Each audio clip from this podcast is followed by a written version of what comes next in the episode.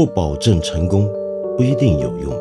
知识只是点亮世界的灵光。我是梁文道。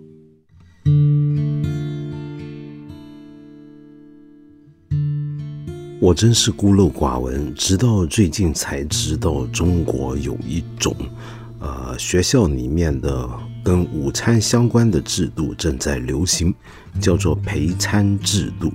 那这个陪餐制度呢？我一开始看到消息跟报道的时候，有点吓一跳，因为里面其中居然提到了还有家长陪餐，也就是说，让家长回学校跟孩子们一起吃午餐，这样子呢就能够确保孩子吃的东西又安全又健康，这让我非常震惊。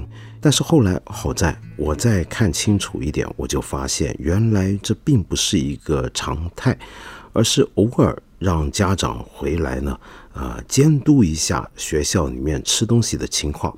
啊，那还好，我真是一头冷汗被吓了出来。为什么呢？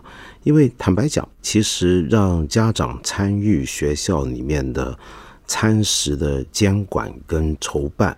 在很多地方，其他国家都是很流行的一套做法。那么，至于陪餐制度里面的要点，就是学校的领导和老师跟孩子们吃一样的东西，一样在食堂里面吃饭。这个呢，坦白说，也是很多地方都有的习惯。我真正比较不适应的是，真有些家长是觉得最好每天都回去。恨不得要陪着自己的小孩吃饭，他才觉得放心。事实上，中国家长对小孩的陪伴，已经到了一个让我啊，对不起，是我这个人感到发指的一个地步了。嗯，我记得很多年前，我第一次听说，原来中国有这么多家长要陪孩子上下学，乃至于每次到了学校上学下学的时间，路面都会进入高峰期，特别的拥堵，尤其是学校附近那几条街道，基本上是挤满了，都是家长们开车来接送孩子。那我真的是觉得很难很难接受，为什么呢？因为让我想起来，我从小到大上学，除非幼儿园那个时代，几乎从上小学一年级开始就没听说过要让大人陪着我上学或者接放学的。呃，基本上都是我们自己上学下学，而且我们小孩呢，肯定都很讨厌大人们这么跟着，宁愿喜欢自己约好同学们作伴，一路上可以聊天玩耍，很开心。后来呢，我还看到，就是离我香港比较近的地方，深圳、广州，有时候台风下大雨的时候，你说台风有危险也就罢了，问题是下大雨的时候。那些陪孩子们上学的家长是怎么办呢？我真见过这种场面，就是把孩子们抱起来。这个家长当妈的，你想想看，念的这个力气要跟神奇女侠似的，就是一手拿着雨伞，另一手把这个连着背着沉重书包的小孩把他捧起来，干嘛呢？要跨过学校门前的滩水，免得这个孩子的脚给弄湿了，呃，不舒服嘛，对不对？啊，我我真有一种感觉，就是中国自从儒家文化主导了我们国家的伦理跟社会习俗以来，两千多年，我们现在的对小孩的这种宠溺的程度是史无前例的一个高峰时期。好，那这些话就不多说了。我们说回学校吃东西。在学校里面吃饭这件事儿，其中一个最常被我们国人提起来的典范案例，那就是日本。而日本的学校午餐的整套制度，也确实是让世界上很多国家称羡，不只是我们中国。英国、美国这些英语系的国家也是一样，为什么呢？因为英语国家，尤其是北美或者英国，很奇怪，就他们的学校的食堂是有名的糟糕，供应一大堆垃圾食品，呃，一些冷掉的披萨啊，高热量、高脂肪、高糖分的一些的汉堡啊，什么杂七杂八一大堆的东西。那么基本上就跟美国人他们平常吃的东西差不多，就小大人吃什么，小孩也吃什么，一大堆油炸、一大堆糖分高的东西。那么这些食物在日本的学校里面是不允许出现的。那么日本不只是关注学生们吃什么比较健康的问题，而且他们还要围绕着食物建立起一种教育观念，也就是把在学校吃午餐这件事情很认真严肃的当成教育的一部分。其实呢，这一点呢也不用我多说了，因为前两年就有一条红爆全球网络的影片，是一个住在美国的日本太太，很震惊的看到她的小孩在美国学校里面怎么吃吃什么之后，就决定要回日本拍一下。他所熟悉的日本的一个小社区里面的学校的情况，那么这条片子呢，最近因为我们的新闻又浮出水面，大家又传了一阵子，大家可以自己去看，不用我在这多说了。但是我想说的是，那条片子里面拍摄的那些东西，绝对不只是一个孤立，而确确实实在日本是相当普遍的现象。就我见过很多日本小学生是真的每天带个漱口杯、带牙刷、带自己的筷子、桌布回学校。那么为什么筷子都要自己带呢？那当然是环保的原因。也就是说，透过午餐去学习什么叫做环保。然后呢，我们还能够看到一些日本文化的特色，那就是比如说吃饭之前、吃饭之后要感恩，感恩向你提供食物的那些。厨房的阿姨、师傅，还要感恩每天呢端菜上来的那些轮值的同班同学，感恩他们分发食物给大家，而且，呃，剩下的食物大家也要分来吃，绝对不容许浪费食物。这时候就学懂了珍惜食物的重要。呃，我正好前几天啊。在日本关西地区北边靠日本海那一面旅游的时候呢，经过一条小渔村。经过这个小渔村呢，我看到有一家学校特别的安静，没什么动态。我就以为这个是不是就是我传说中的看到的日本的人口老化，这条村子不行了，没有小孩了，所以这个学校呢也都荒废了。我正在外头观望的时候，哎，发现学校铃声响了，正好是午饭的时间。那么这个时候呢，学校有老师跟学校的员工走过，看到我这个老外在门口瞧。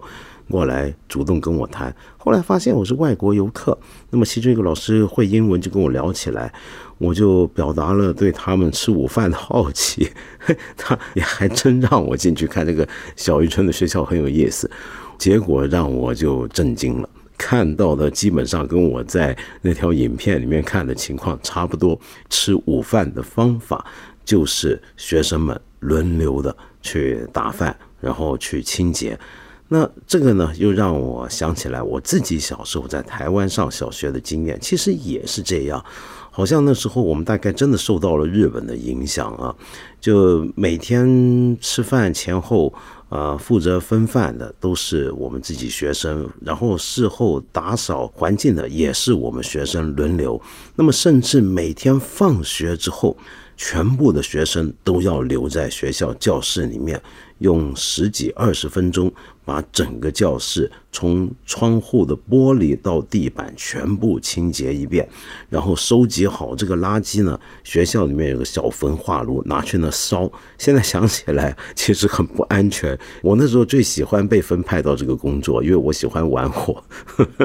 呃，后来当然我玩火玩多了，被老师发现也是难免要受罚。哦，那么日本的这个学校午餐的情况，我们大概了解的多了。我跟你说一下一个可能在我们国家比较要被忽略的另一个国家的情况，那个就是有世界上美食大国之称的法国，而法国的学校的吃饭的这个体系啊，也是让全世界很多地方都非常艳羡的。比如说，呃，去年去世的美国名厨啊，Anthony Bourdain，那么他就曾经在他的节目里面带着纽约的一位名厨 Daniel b u l l e 这个以前前几年在北京还开过餐厅的这位法国名厨啊，那么去参观法国的学校里面怎么吃午饭，也是一个很让人震惊的场面。同时，另外一个好几年前美国的一个电视新闻网络也去拍了一下。法国的这个学校饮食的情况。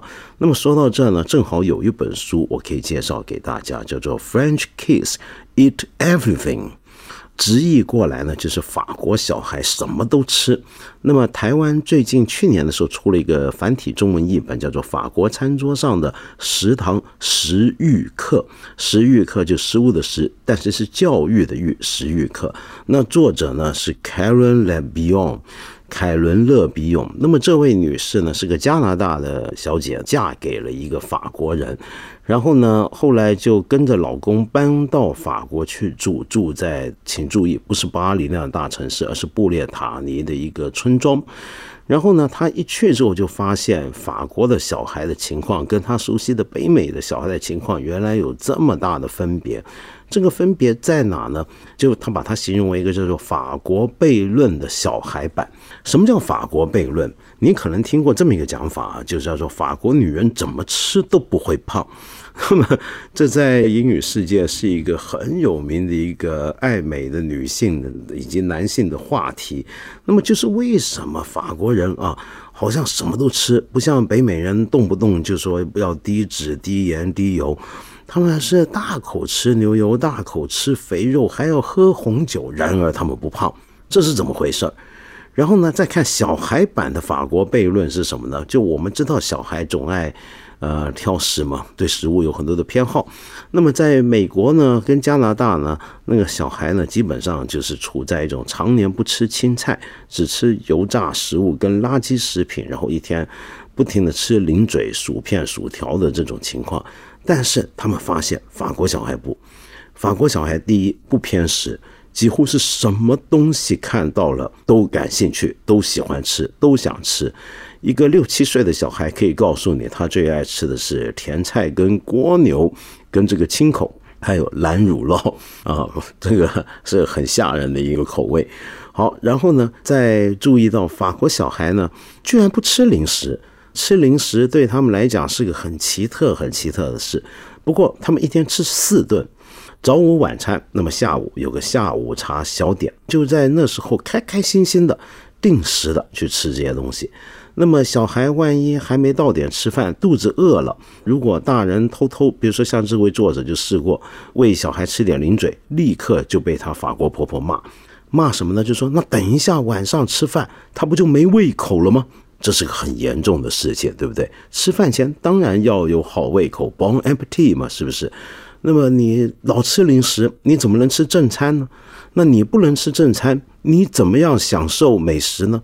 你不能享受美食，不能享受用餐的愉快时光，你还是法国人吗？好，那么我们来看看法国到底是怎么教小孩的。那么家里面的情况。这本书里面谈了很多，我就不提了。我们谈谈学校里面的情况，也是我们今天关注的话题。我们看一下他这个布列塔尼的小村子里面，小孩子在学校里面吃什么？我们先来研究一下这个学校的食物的情况。原来法国的很多小孩子每星期只上四天的课，星期三呢是用来做体育活动或其他课外活动。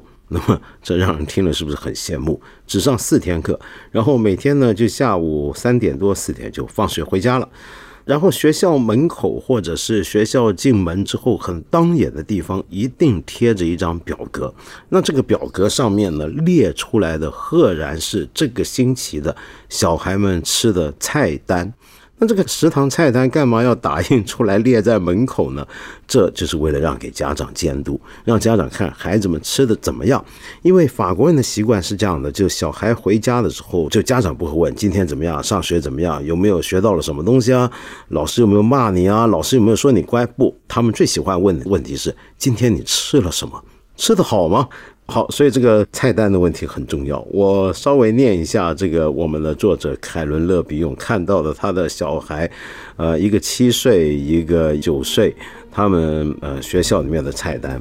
星期一有前菜是菊苣沙拉佐艾曼托起司以及酥脆面包丁，主菜是鳕鱼佐锅煎有机马铃薯。然后接下来必然要有一个乳酪的部分，那乳酪呢？星期一吃的是蓝奶酪。那么甜点方面则是原味优格，呃，酸奶配上这个杏桃净枫糖浆。星期二前菜是乡村肉派佐酸黄瓜，主菜是嫩煎牛肉佐祖母酱和多菲内焗烤马铃薯。呃，奶酪呢则是汤米糕三奶酪。甜点是新鲜水果百汇，好，我就别多说了，免得你半夜听了觉得肚子饿。这像是学校吃的东西吗？这在我们这难道不是去吃呃法国料理的大餐吗？我一开始我也以为这个是不是只是他们学校才是这么个搞法，但是后来我发现原来这还是很普遍的情况。事实上，这本书里面也都讲过了，就是法国的教育部其实是要求每个学校呢每天供应的午餐呢最少要有三道菜，呃，要符合法国人吃饭的方法：前菜、主菜、甜点。而在可能的情况下，中间还要加一道奶酪，因为没有奶酪。法国也不能算是法国了。那么这一天四道菜的这个午餐是非常重要的，是培养法国小孩从小认识法国美食，了解法国的地理分布以及物料的特产，还有要学懂一个法国人优雅生活方式的教育的一部分。当然了，呃，也不是每个学校食堂都能够。像这个学校这样子，或者这些学校这样有自己的厨师啊什么，其实近几年为了削减开支，很多学校也都把午餐外包给了外面的公司来制作，甚至用事先准备好、包装好的食材。结果呢？这些新闻呢？前几年呢，在法国变成一个头条新闻，被认为是一个国家丑闻。就学校怎么能够让孩子吃事先准备好的食物？学校怎么能够没有自己的厨师和食堂呢？这是非常不对的。为什么？因为午餐绝对是一天最重要、最丰盛的一餐。午餐占了儿童每天摄取卡路里总量的百分之四十，而法国学校呢？啊，这个我们国家最近也开始学了，就没有食物的小卖部，甚至没有食物的自动贩卖机。所以你除了食堂，没有任何地方能够取得食物，而全部的学生都应该在学校吃饭。法国六百万名学童每天吃午餐的地方就是学校的食堂，而在食堂里面理应有一个合理的厨房，而厨房的主厨则是这里的帝王，他每天呢都要在午餐时间巡视们孩子们用餐的情况，问问他们对于菜色的想法。因为他是厨师嘛，要吸收呃这些美食家客人们的意见。但是对于偏食的孩子，他这时候则变身成为一个训导主任或者老师，会拿着大勺挥向不想吃东西的孩子。逼迫、威迫孩子们呢要服从，把所有东西吃光。而事实上，大部分的孩子都会把东西吃光，因为不吃光东西，不懂得欣赏每一道食物呢，呃，是会被其他同学耻笑的。这里面有一个群体压力的问题。那么另外呢，学校用餐的时候呢，老师呢也会在旁边监督，主要是为了要矫正孩子的用餐礼仪。那你想想看，法国料理西餐里面多少的用餐礼仪你要讲究？从什么时候培养？就从孩子们上学的时候培养。而当然回到家里面也是这么办的。呃，我以前我跟一些法国朋友吃饭，看到这个小孩来，我就觉得也很奇特。基本上他们小孩是不怎么吵闹。当然，最好的那种星级餐厅，小孩还不准进去。但是，一般餐厅你也很难看到小孩在餐厅里面跑啊、闹啊、玩耍。那你在法国，你想想吃一顿饭，等闲两三小时，那么大人们又喝酒又怎么样，在那边聊天聊得很愉快。因为吃饭是很重要的社交场合，大家享受美食，享受彼此的交谈。那小孩呢？他们不闷吗？不。他们也得乖乖的坐在那两三个小时，大人吃什么，他们跟着吃什么；大人聊多久，他们也在那；小孩们自己在那聊多久。如果没有别的小孩在场，小孩就要学着跟大人们聊天。而小孩要是有时候介入大人的谈话，发表意见，全部的大人都会很尊重的把他当成一个成人来听他讲，然后还跟他讨论起来。这是一个他们很常见的状态。是不允许小孩在吃吃饭的时候胡闹的，因为吃饭太重要了，这是法国立国的根基。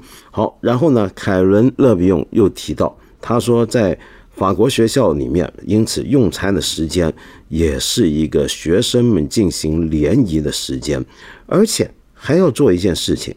这个事情是什么呢？是法国教育部有这么一段声明：学校是学生学习好品味、营养学。和食物文化的特许机构，好的行为必须被教导和学习，而且需要长时间培养。那么，教育部还定明这个教育的实施细则。举个例子，每一餐都必须有青菜，一天是沙拉，一天是煮熟的油炸食物，每周不得多于一次。甜点呢，至少每两餐就要有一餐提供水果。然后呢，每一餐所需要的营养含量都巨细靡遗的要罗列出来。这时候，这个每学校餐饮计划则由营养师和家长们选出来的义工组成的委员会来监督。好，再来呢，全法国的小学、中学有一个很重要的集体活动，每年十月就叫做赏味周，就是欣赏美味的一个星期，赏味周。在那一个星期呢，是法国的教育系统的大事，就很多酒店的明星主厨会到一些学校的课堂上，带着小孩们教他们一起煮食物、享用食物。然后呢，有时候的表演因为太精彩，会上全国新闻。那么地方上呢，比如说烤面包的烘焙师傅啊。肉贩啊，奶酪制造商啊，然后一些的菜农啊，这时候也都会到校园跟课堂上面跟孩子们讲，你吃的这些东西是怎么来的，让孩子们了解。这是赏味周。但是除了赏味周之外，平常的时候学校里面都有大量的品味教育。比如说，举一个简单的例子，其中一种游戏是上课玩的游戏，小学生玩的叫寻宝袋。就小孩子轮流把手伸进这个寻宝袋，里面装了各种的蔬菜和水果，拿出一个东西，哎，看到它之前先摸啊，然后呢描述摸起来它的外形，接下来呢把这个东西切成小块，放在托盘里面，各种的袋子里面东西拿出来都切好，孩子们要为他们分类，分成比如说这是咸的，那是甜的，那是酸的，那是苦的，然后他们要蒙住眼睛去品尝这些切好的东西。然后去描述、辨别他们拿到的那一小块食物到底是什么样的味道，这样的一种教育就能够刺激孩子们充分运用五感来发展他们对于食物的欣赏。那么这个时候呢，就能够培养起他们的品味的鉴赏力。而法国由于还有一个政府部门啊，据说是叫做法国品味。协会或者是法国品味部，这个让我也很震惊啊！居然还有这样的一个部门。然后呢，这个部门对于学校的要求呢也是非常多的，常常也会来介入。那么再说回刚才我说那个赏味周，赏味周这一整个星期要欣赏各种食物，欣赏各种食物的来源，跟厨师们、跟菜农们、跟肉贩们聊天。那么他的这个礼拜的压轴的节目，那就是大吃一顿。在这一顿上面呢，孩子们呢就会感觉到吃饭的快乐跟他的那种美学是怎么回事了。然后呢，我们这位加拿大来已经吓傻了眼的主妇凯伦·勒比永，这时候在听老师跟他们讲。整个法国午餐以及围绕着午餐发展出来这形形色色跟食物相关的教育，就是为了要唤醒孩子们的味蕾。而且里面有个很重要的原则，这个原则是什么？刚才我说的这么多的食物，学校吃的这么好的东西，全部都是由国家拨款经费。那么当然，遇到特别穷困的地区、特别穷困的家长，学校跟政府。就要出更多的力气去承担。我们都知道法国的税收很沉重嘛，税负很沉重，所以他们就觉得我们交了税了，就该平等去享受该有的福利。而其中一个福利，法国人认为就是孩子们能吃得好的福利。而且他们认为，所谓吃得好的意思，不是有钱上最好的馆子才叫吃得好。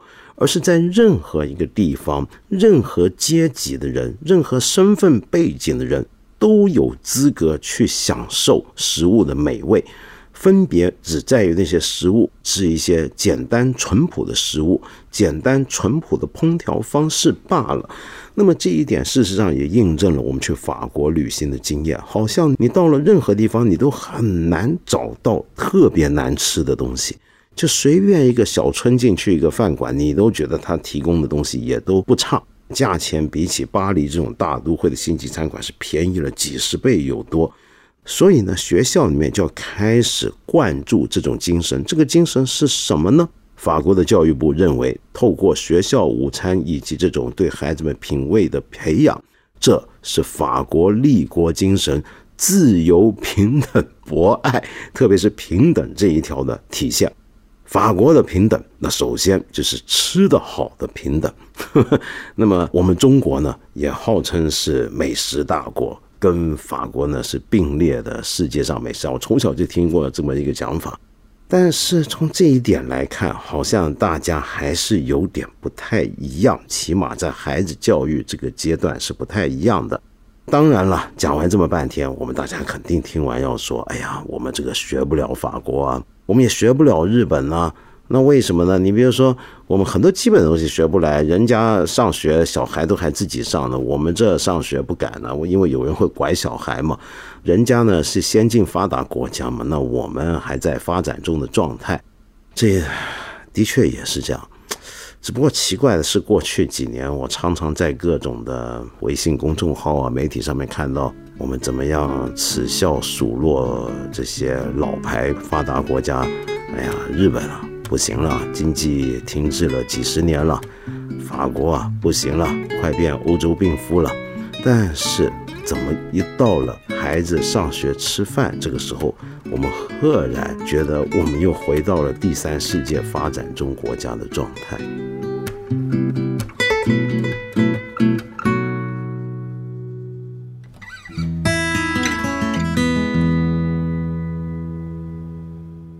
今天呢，有这么一位朋友叫工长那个张，对我提出以下的问题：你说你是一个新闻媒体的从业者，随着近几年新媒体技术的发展，你越来越感觉到有一种信息过载的压迫感。呃，比如说各种微信公众号或客户端每天都推送大量的文章和新闻，这些消息铺天盖地，有时候不想看，但是又怕错过了新闻热点，于是你开始怀念当年每天一张报纸。十几个电视频道的生活，所以你不知道啊，我有没有这种信息过载带来的压迫感？是不是我们已经处在了这么样的一个时代？那么这会对社会有什么样的影响呢？嗯，原来你我是同行啊，所以你说的这个情况，我当然也有点感受。呃，我们今天这个时候能够得到的信息。呃，简直远远超出过历史上任何时代。那在这种情况下面，我们很多人都会有焦虑感，这是很正常的。但是这个焦虑感，其实有时候我在想，大家到底焦虑什么？是很焦虑有一些重要的事情被自己错过了吗？呃，是很焦虑人人都知道的事情我不知道吗？那你再想想，这些焦虑重要吗？就假如说对一般人而言啊，有些事情人人都知道，你却不知道，这个事情有影响吗？那如果对你的生活没有什么影响，你为什么一定要知道人人都知道或其他人都知道的事儿呢？或者这个其他人指的是谁呢？真的是全中国十三亿人都知道，全球七十亿人都知道，还是什么意思呢？这些都是值得深思的问题。然后还包括。为什么人家都知道的事情，或者很多人知道事情，我就非知道不可？不过我跟你都是干这行的，做媒体的，于是这对我们而言反而是个比较需要关注的问题。就我们做媒体的人，的的确确是需要有些消息灵通的本领的。但这时候也正好考验我们的功夫了。这个功夫是什么意思呢？指的就是处理信息，替各种信息排序，然后有优先次序的去抉择自己该关心哪些信息，或者某一个领域信息的这种组织和分析以及判别的本领，这是我们这一行今天恐怕必备的功夫之一。那么，比如说，你可能是个跑体育新闻的人，那么于是你在体育新闻里面就需要格外下功夫去关注了。但是你可能在专业下去，你会发现，并非所有体育新闻你都要关心。你明明是个足球评论人，你干嘛去知道那么多冰球世界大赛里面最近有拿了第四名的那个球队是叫什么球队？里面有什么主将呢？呃，所以我们需要做这种判别的功夫。那么第二就是，我们也需要掌握一种能力，就是一条信息过来，你基本上是能够从几眼，你就瞧他几眼，给他几秒，你就已经知道这个信息是不是你仍然需要看下去的信息，或者说有些社会热点出现了，我们需要关注。那么你会发现，大量的微信公众号或者呃门户网站、新闻网站、资讯网站。推送的东西可能都是大同小异，那你怎么样在大同之间找到小异呢？这也是本领。如果我们不具备这些本领的话，哼嗯，那就惨了。为什么呢？因为今天这个时代恰恰是一个人人都是媒体从业员的年代。我们之所以觉得信息过载，那就是因为全民几乎都在参与信息的生产。那我们当然需要有这种能力，而且还需要知道哪些消息是我该知道，哪些是我不该知道的。呃，举个简单的例子，我直到现在还每天定时的去看世界上各大的新闻网站，一些我长期看的主流传媒的报道评论。那么我这么看下来，我的感觉是很多事情我都还是不知道的。于是我需要靠我的朋友或者同事们。告诉我最近大家在关心什么，因为我不一定有那么广阔的触觉，所以你又发现我刚才这么讲法还包含了一条暗示，就是今天我们做媒体的人的确是需要形成一个新闻的或者媒体信息的，跟身边人组成一个网络关系，在这个网络关系里面，大家好像各有专长跟分工。当我们要知道的并不是全部的信息，而是知道当我需要的时候，某一些领域的信息我该问谁，就等于某些信息我该到什么地方去寻找一样。知道怎么样去得到有用的信息，要比知道所有的信息重要的多了。我们八分这个节目每星期三、每星期五都会在看理想 APP 和看理想微信公众号同步更新，欢迎你给我留言，提出你的问题或者建议。我们今天就先聊到这里了，下期节目再接着谈。